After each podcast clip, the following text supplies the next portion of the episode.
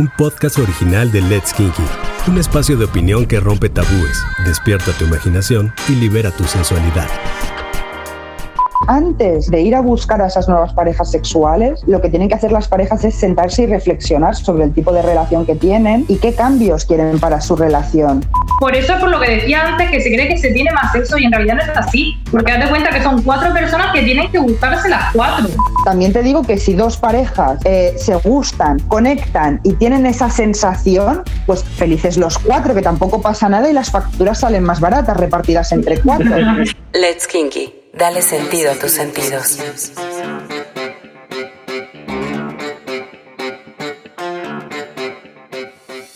Bienvenidos a un episodio más de la Mesa Kinky, este espacio donde nuestros invitados dan su opinión acerca de esos temas kinky de los que siempre has querido escuchar. Soy Aide Iribe y me encanta que hoy nos acompañes. En Let's Kinky somos firmes convencidos de que cualquier práctica es válida siempre y cuando sea sana, segura, pero sobre todo consensuada. Y para que esto sea posible es importante tener información que te permita tomar una decisión. Hoy estoy muy emocionada de presentar este tema, que sin duda genera mucha curiosidad y que incluso ya se escucha con mucha más frecuencia nos referimos al intercambio de pareja. ¿Estarías dispuesto a ampliar tus horizontes sexuales con otras personas sin ser necesariamente infiel o afectar tu relación actual? La respuesta parece casi obvia, pero es altamente probable que tu mente ya esté dando algunas vueltas para encontrar el mejor camino para lograrlo. Hoy hablaremos de los encuentros swinger, qué son, para quiénes son y algunas confesiones y tips de esta práctica. Tenemos tres invitados de lujo. Rebeca Rosel, sex coach de pareja y una pareja swinger. Hay hermano. Bienvenidos. A mí me encantaría empezar con una pregunta que me viene a la mente. ¿Por qué se ha vuelto tan común el tema de los swingers y esta práctica? A ver, cuéntenos. Hola, bueno, yo soy Ainhoa eh, y nada, pues somos una pareja swinger desde hace más de, de cinco años y nada, que nos diga Rebeca primero su opinión. Hola, yo soy Rebeca y creo que cada vez hay más relaciones que deciden abrir su pareja, que deciden tener otro tipo de relaciones, porque poco a poco nos hemos ido dando cuenta de que la monogamia principalmente no es natural, nuestros cuerpos no están hechos para ser monógamos y por otra parte la idea de que cuando empiezas una relación tu sexualidad se castra completamente, exceptuando con esa persona, ha quedado ya obsoleta y cada vez más parejas se están adentrando en otras formas de vivir su sexualidad, tanto en solitario como, como en pareja. Claro, porque suena súper interesante el tema de, de que ya es obsoleto el tema de la monogamia y entonces vienen muchas alternativas, relaciones abiertas, poliamor y por supuesto swinger, ¿no? Eh, este intercambio de parejas en donde eh, yo entiendo que es el, eh, están consensuadas, pero la participación es de la pareja en sí, no solamente es una relación abierta en donde cada quien puede hacer, sino sí es un intercambio eh, en pareja. ¿Es cierto? ¿Es, eh, ¿Esto tiene que ser que participen dos parejas? O más parejas? O puede ir cada uno por su lado también. Realmente la pareja liberal se podría incluir dentro del mundo swinger. Puede que vayan a un club swinger en pareja a buscar nuevas parejas sexuales, pero que luego lleven a cabo esos actos sexuales o en el club o en casa de una de las dos parejas o cada, cada individuo de la pareja luego por su cuenta. Depende de, muchísimas cosas y de cómo encaje eh, dentro del estilo de vida de, de cada pareja. Pero que nos contesten ellos, que son los que lo hacen. Claro, sí. Eh, bueno, cada pareja es un mundo. O sea, en el, mundo swinger, eh, cada pareja tiene sus acuerdos y tiene sus normas. Y, claro, y cada uno, pues, hay parejas swinger que, por ejemplo, mm, solamente hacen intercambio de parejas con otras parejas y otras que también hacen tríos o orgías. O sea, eso ya. Mm. Bueno, yo soy Armando. Hola Armando. Eso es el acuerdo que tú tengas con, tu pareja, con tu. Cada pareja tendrá sus normas, sus acuerdos, y hay cosas que le gustan a uno, que le gustan a otro. Además se van modificando con el tiempo porque. Hmm, tú primero eh, llegas a un acuerdo con tu pareja y luego, pues según vais viendo cómo va avanzando, cómo vais avanzando en el mundo swinger, pues ya podéis ir modificando para buscar qué es lo que más os, gusta o lo, lo, que más os atrae o la fantasía sexual que queréis Porque yo creo que también se ha, se ha vuelto más común lo de ser swinger por eso, porque tenemos muchas fantasías sexuales que queremos llevar a cabo, oye, y si es con nuestra pareja, pues muchísimo mejor. Claro, oye, pero entonces sí podemos todos ser swinger o es solamente para alguna personalidad en particular ¿Y qué sucede si hoy me doy cuenta que quiero ser swinger y mi pareja no? O sea, o mi pareja quiere y yo no. O sea, ahí me, parece que empiezan las complicaciones más, en donde puede haber más fracturas o más eh, problema en la combinación. Primero es, todos podemos serlo y, no significa que estamos enfermitos. Y, y la otra es, ¿qué pasa si uno sí quiere y el otro no? Bueno, ahí se genera un poco de, problema, la verdad. Ahí ya deberías mm, hablar con tu pareja, comunicarle qué es lo que quieres y ya mm, Es que em, saber con tu pareja cómo lo vais a hacer o qué es lo que vais a hacer. Si tu pareja está cerrada en que no quiere, lógicamente tampoco se puede obligar a nadie a hacer nada. Entonces, pues ya tendrás que valorar si quieres seguir con esa pareja o si quieres seguir tu vida mm, y buscarte una pareja swinger. Claro.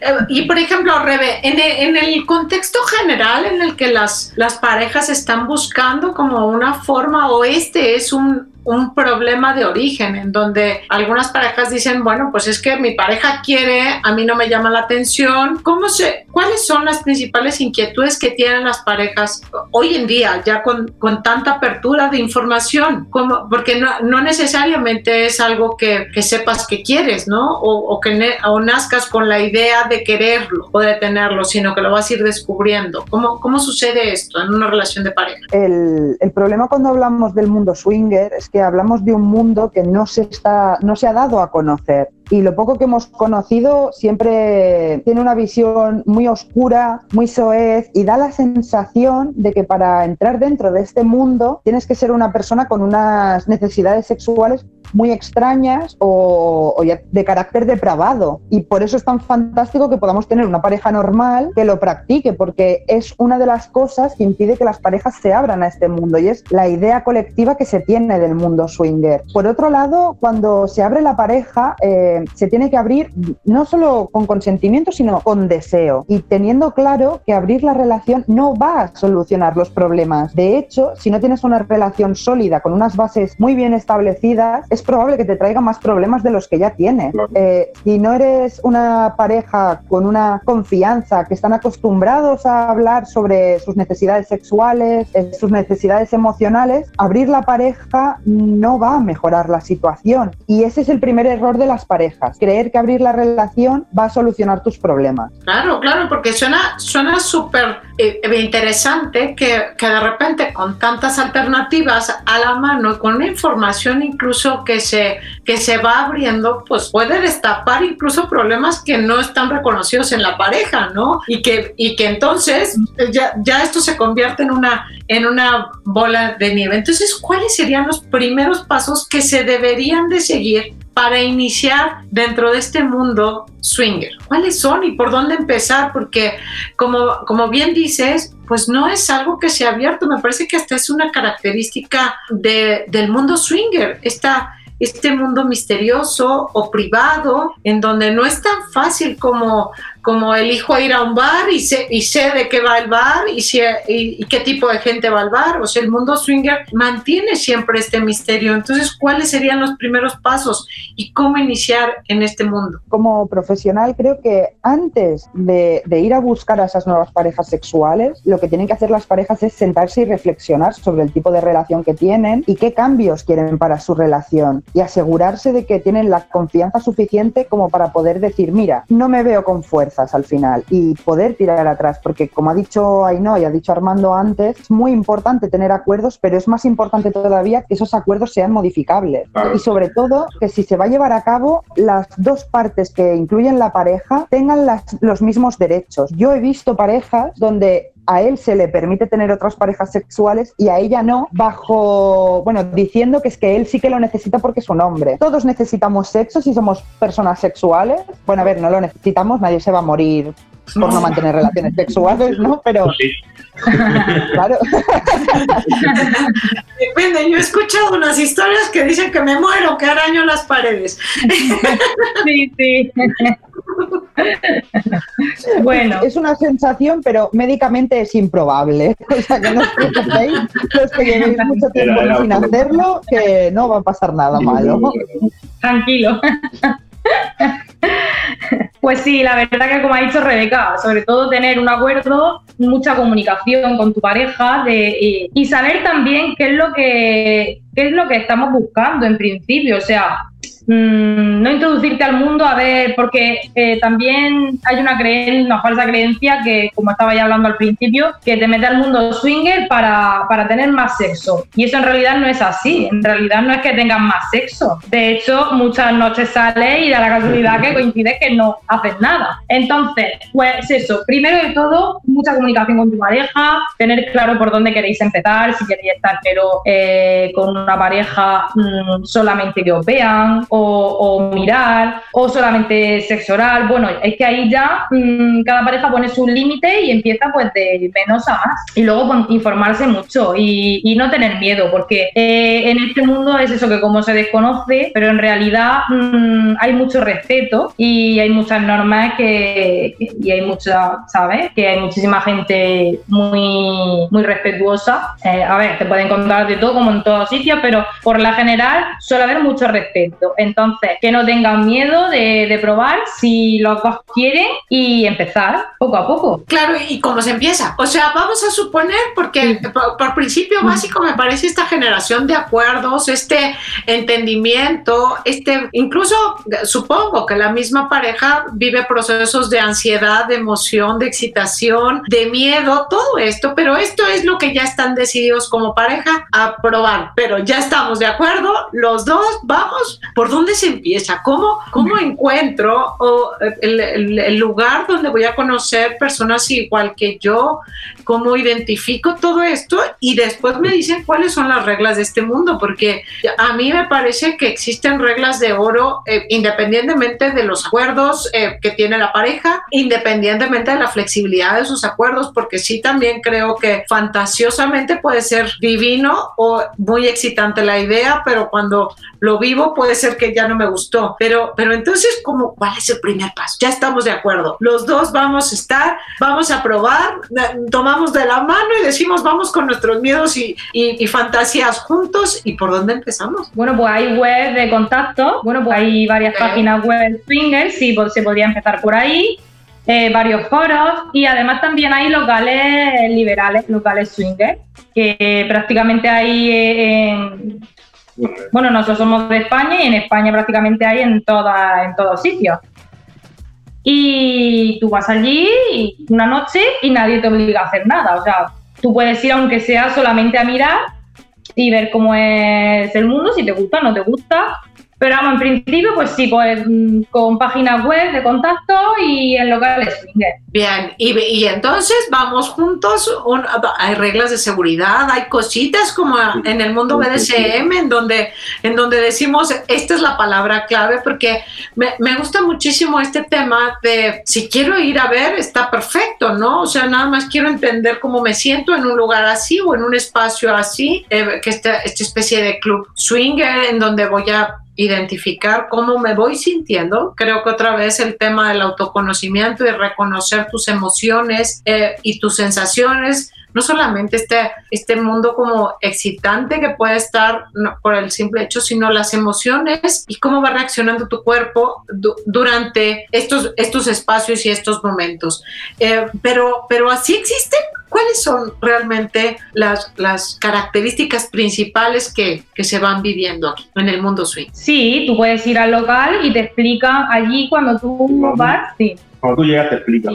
Hay ciertas normas que te explican allí cuando llegas. te explican, O sea, te explican las normas y también hay cosas que son obvias, ¿no? Que es, que es muy, muy respetuoso por lo que me estaba diciendo ahí, no es un mundo muy respetuoso. Normalmente suele ser respetuoso. Mm. Casi todo el mundo. Sí, sí hemos estado en muchos locales y, siempre ha sido súper respetuoso la gente. O sea, si hay una pareja que no te gusta o que no quieren a con ellos y te tocan, la, la mano y ellos ya entienden que, que, que ya está, ¿verdad? Sí, tienes que saber decir no, si no te gusta las ¿no? ¿Cómo le avisas que solamente vas a mirar? ¿Cómo le avisas al resto de las parejas que solo vas a mirar. Claro, así, tú estás allí y nada, si alguien te habla, pues tú le hablas, pero eh, es eso, siempre ser muy sincero y, muy sincera. Y, y, si no te gusta esa pareja, decírselo. Y al igual, de, al igual eh, cuando a ti te dicen que no, entender que, claro, no te puede gustar a todo el mundo. Y te dicen que no, pues tampoco tienes por qué sentirte mal, sino que al igual que a ti y a otra persona no te gusta, por lo que sea, no hay, no hay ese feeling. Nosotros, nosotros le decimos feeling cuando hay como con otra pareja con que sí, que te apetece. Y si no existe ese feeling, pues directamente ya se nota. O sea, ya si no le haces caso a esa pareja, pues no, no insisten. Claro, claro. Podríamos decir que, que, en los locales swinger, em, el que quiere participar puede participar y el que no quiere participar simplemente se queda un poco apartado y ya está. O sea, mm, Claro. claro, es que oye, una de las habitaciones, donde hay una cama que hay, no sé, tengo que estar en cama donde había una cama grande, 20, 30 personas, 30 parejas. Y te quedas así mirando y, y, sí, sí, sí, sí, sí. Hay locales donde hay una cama sí, sí. ¿Qué pedazo de cama? Yo hemos visto, ¿sabes? Tú, tú solo miras, o sea, tú te pones allí con tu pareja y y, pues no acercarte, pero sí pueden mirar porque está abierto a, Oigan, ¿y qué sucede si, por ejemplo, eh, dentro de la pareja a, uno de ellos sí le interesa otra parte de la pareja, pero, o sea, tienen que coincidir o sea, tienen que participar los dos con los dos eh, y en ese sentido así, no, es decir, mientras estaba diciendo Armando que había una cama en donde podría haber 10 parejas, si yo quiero participar y mi pareja no, los dos no van. O puede se respeta, claro, y no se va. Claro. Claro, siempre se respeta y alguien, por eso es por lo que decía antes, que se cree que se tiene más sexo y en realidad no es así, porque de cuenta que son cuatro personas que tienen que gustarse las cuatro, porque si no, no hay acuerdo. Entonces, claro, para coincidir cuatro personas es complicado, no es tan fácil. Y si una de, solamente una, no está de acuerdo porque no le apetece en ese momento o porque, o porque no le gusta esa pareja, siempre hay que respetarlo. Claro. Porque al igual quieres que también lo hagan contigo cuando tú no te gusta esa persona.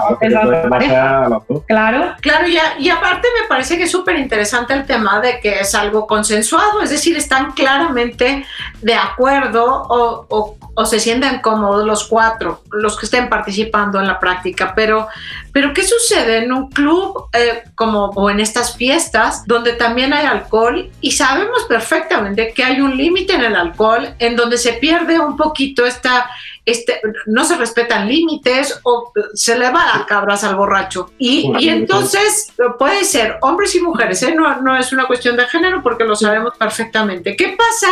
¿Qué pasa con el alcohol o con el tema del alcohol? ¿Hay o no hay alcohol? Y si hay, ¿cómo está? O, si hay un borrachito, ¿qué sucede? No, no suele haber problemas nunca en, un local, ¿eh? pero si, si, lo hay, algunos hemos visto, ¿no? Pero pues, como comunicarse a los dueños del local, lo que hace así, por ejemplo cuando alguien se sobrepasa, pues esas que lo sacan. Lo sacan a la calle. Si alguien le dice que no, insiste, ya sabe que si se lo dice al, al gerente del local, bueno, al encargado. Si alguien, está en malas condiciones, lo Bueno, lo que menos se me antoja a mí es emborracharme ¿eh? y, que, y que en dos segundos se me olvide de lo que estoy pasando. Lo que a mí menos se me antoja, ¿no? Pero es que no es muy común.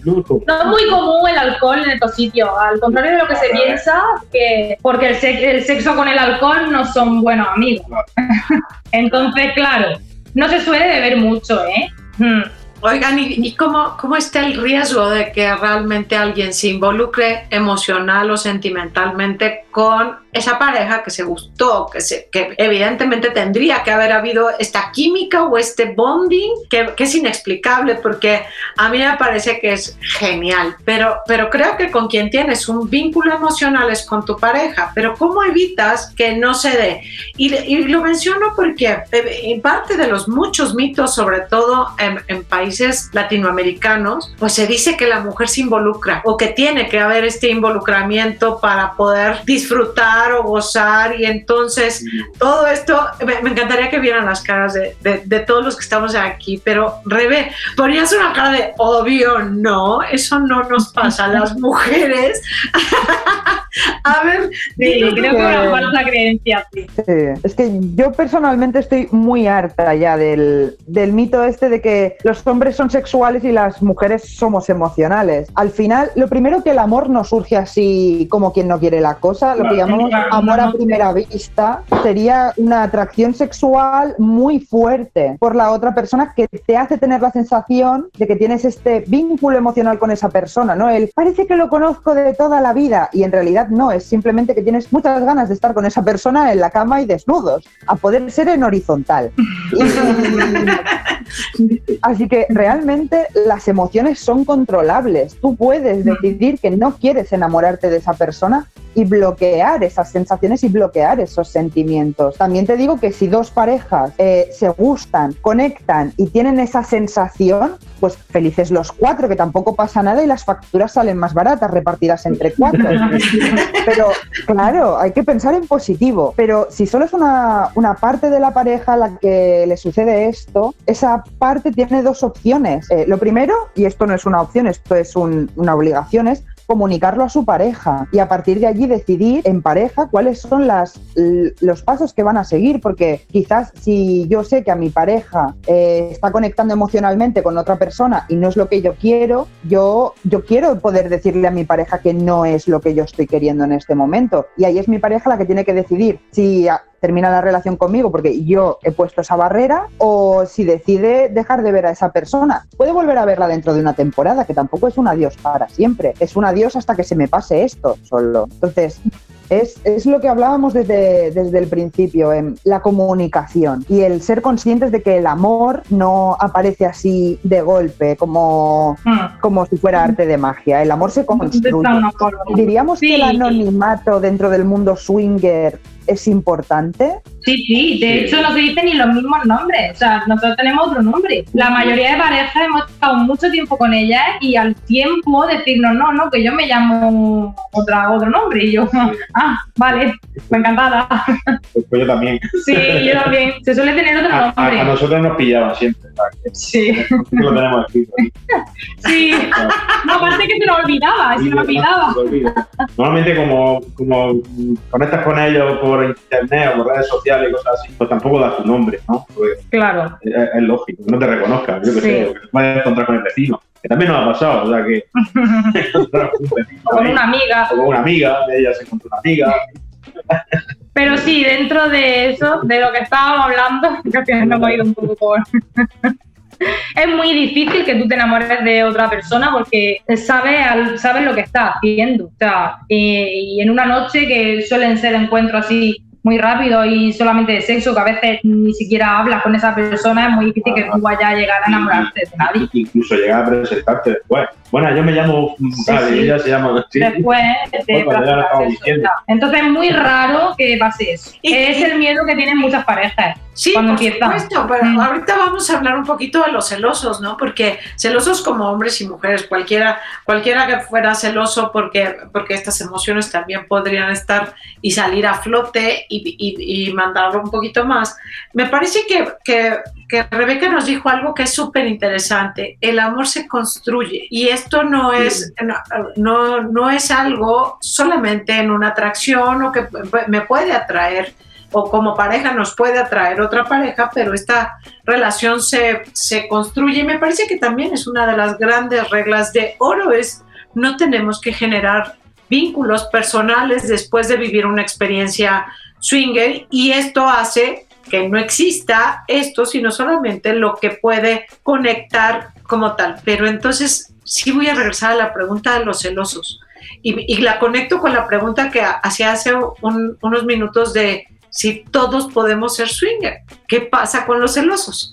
Bueno, los celos provienen de, dos sitios diferentes, de la inseguridad y del ego. Dependiendo de dónde provengan tus celos, si trabajando tus inseguridades, que es bastante más fácil que trabajar el ego, por desgracia, puedes llegar a entender que, el que tu pareja tenga relaciones sexuales con otra persona no implica ni que vaya a dejar de quererte, ni que deje de desearte, ni que te vaya a abandonar de la noche a la mañana por otra persona que acaba de conocer. Como ellos bien han explicado, a veces ni se dicen los nombres. ¿Cómo te va a abandonar por alguien que no sabe ni cómo se llama? Es prácticamente imposible.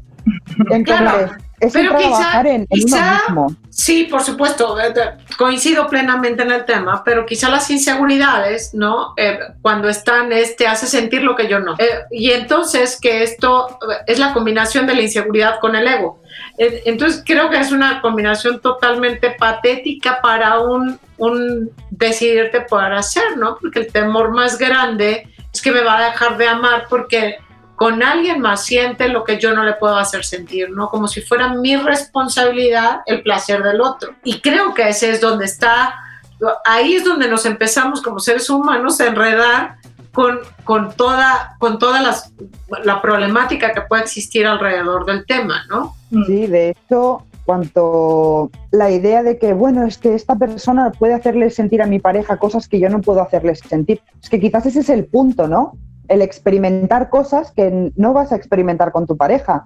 No todos llevamos a cabo las mismas técnicas de la misma manera, no todos los hombres realizan sexo oral de la misma manera, ni todas las mujeres, ni la misma postura realizada con diferentes personas va a traerte las mismas sensaciones.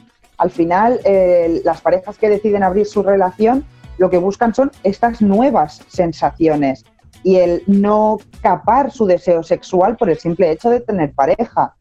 Entonces, si tu miedo es ese, em, no son para ti las relaciones liberales, al menos por el momento, hasta que no seas capaz de entender que, no se trata de quién hace sentir qué a qué, a quién. De hecho, creo que no hay amor más grande que el desear el placer de tu pareja, aunque no sea el que le puedas aportar tú. Wow maravilloso, es que me parece así como, como, un gran caramelo, que si todos entendiéramos esto, que este no hay mayor muestra de amor que la generación de placer para alguien que amas, ¿no? Aunque no seas tú el protagonista, me parece que esto, esto es eh, una, una gran frase de reflexión para, para muchos que nos puede ayudar a, a, permitir abrir un poquito la mente y que entonces se minimiza el ego, que esto sí puede dar o no, o no hacer, y marcar estos, estos límites de hasta dónde sí puedo y esto sí puedo eh, compartir o resistir, pero esto por favor no, también habla muchísimo de, de una forma de comunicación plenamente diferente que puede conectar posterior a esto, ¿no? ¿no? Y no que te centres en el, claro, te gustó su tamaño, te gustó su forma, y que centres un poquito más en aterrizarlo en esto. Tengo una, una pregunta, sobre todo ahora que los tengo aquí, tengo que aprovechar la pregunta eh, para ustedes que, que, que llevan cinco años como pareja swinger, ¿recomiendan que sea esta práctica acompañada de una terapia sexual y evidentemente se los pregunto a ustedes dos, a ti, a Armando y a Ainhoa, no a la sex coach, porque evidentemente la respuesta sé, sé cuál, de, cuál sería la de una sex coach, que diría, claro que sí, pero... pero pues este no, en realidad no, ¿eh? En realidad no. Ok. si, si, lo que tienes son problemas en tu relación, entonces sí necesitas terapia, pero si no tienes problemas en tu relación, no tendrías que necesitarla. Lleves a cabo el tipo de prácticas que vayas a llevar, son, no tienen relación entre ellos en realidad. O sea, puedes ser pareja swinger y tener problemas en la relación que no están relacionados con el ser swinger, y puedes no tener problemas en tu relación y ser swinger tranquilamente. Al final depende también de cada pareja. ¿Y cómo le han hecho para sobrevivir ustedes durante cinco años? Y digo sobrevivir porque puede sonar para los que no llevamos a cabo la práctica, o sea, un reto de supervivencia cada fin de semana o cada mes, o, o, sea, puede ser como, ¿cómo le hacemos como pareja para no desconectarnos y perdernos en el, en, en el mundo del placer o del hedonismo que pareciera para muchos? Que solamente es la búsqueda de, búsqueda de un placer y no la consolidación de una relación que te ayude a crecer como pareja. La, la, verdad que en sí es un estilo de vida, no es tampoco como que estás siempre, ¿sabes? Con otras personas, en realidad es tu estilo de vida, pero también hay épocas de que a lo mejor sí que sales todos los fines de semana y otras épocas pues que no nos apetece. O sea, es siempre respetar lo que, nos, lo que nos apetezca en ese momento. Hay veces que nos apetece a lo mejor, yo qué sé, día sí, día no, ¿no? Y otras veces pues a lo mejor pasa un mes y no, no tienes contacto con otra persona, porque por lo que sea no nos apetece. Entonces también un poco escucharse, conocerse y saber mantener siempre la comunicación con tu pareja de, oye, pues no sé, parece que no me apetece, vale, pues nada. Sea, en realidad es más sencillo de lo que parece. No es tan lioso como lo pintan.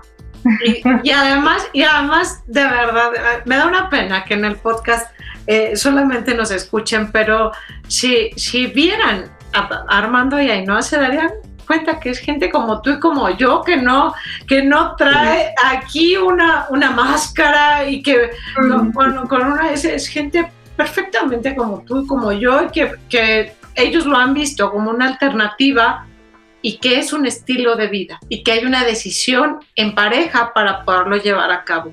Se, se me ha ido de verdad rapidísimo el tiempo.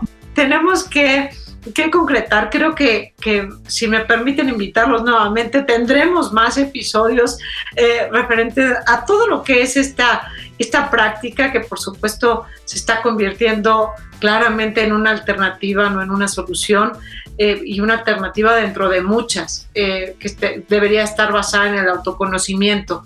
Y, creo que, que podemos hablar y hablar, pero a mí me encantaría que les dieran a todos nuestros oyentes una conclusión breve, un tip, un consejo para todos aquellos que sientan curiosidad por entrar y conocer la práctica swinger, ¿cuál sería para cada uno desde su perspectiva y que, y que nos ayuden con esto para, para poder despedirnos? Bueno, el mejor consejo que creo que se puede dar es que si de verdad les apetece hacerlo, que lo hagan, que no se queden con, con la cosa de que le apetece solo y se quede ahí sino que lo hagan y pueden y cuando pruebas es cuando sabes si te gusta, si es para ti o si no es para ti. Yo creo que sería el mejor consejo. Vamos. Muy bien, muy bien, Ainhoa, muy bien. Ah, pues yo lo mismo, que, prueben y que, y que, ah, que, prueben y que, y que lo sepan y, y probando es como se saben las cosas yo, vamos, yo estoy muy contento.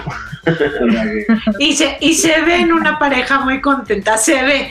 Eh, eso debería de ser como para mí un mensaje importante, que se ve en una pareja contenta, que, que se ven perfectamente integrados, eh, comunicados, y eso no quiere decir que sea perfección, seguramente tendrán sus, sus malos momentos, pero, pero sí se, Claro, pero sí se ven como una pareja contenta. Rede, ¿qué tip, consejo nos puedes dar? que el mundo swinger puede traer muchos beneficios a la pareja siempre que la pareja esté consolidada y tenga unas buenas bases, basadas en la comunicación y, en los vínculos afectivos bien hechos.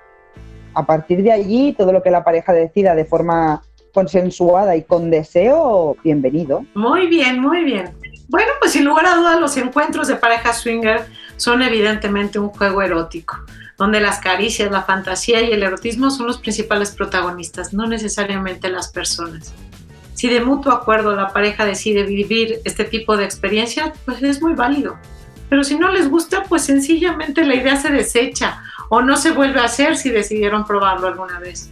Después de escuchar las opiniones de, nuestros podcasters invitados, yo puedo concluir que la práctica swinger es solo para las parejas sexualmente sanas. Es decir, que tienen una sexualidad rica, que juegan con sus fantasías, que se sienten cómodas con ellos como para dar un paso más. Evidentemente la comunicación es vital para no pasar un mal momento. Y es claro que solamente es una alternativa, no una solución para resolver problemas de pareja. Muchas gracias a los tres, de verdad, mil, mil, mil gracias por habernos acompañado. Su opinión creo que es de gran valor, que le va a permitir a nuestros oyentes, pues, abrir un poquito su mente y, y si es solo curiosidad, pues investigar un poco más. Pero de verdad quiero dar las gracias a ti, a ti que nos estás escuchando y nos regalas estos minutos. Sigue nuestro canal y no te pierdas ningún episodio. Estamos seguros que los vas a disfrutar mucho. Nos escuchamos muy pronto. Bye.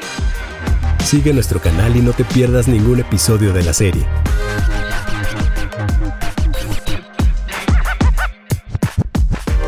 Let's Kinky, dale sentido a tus sentidos.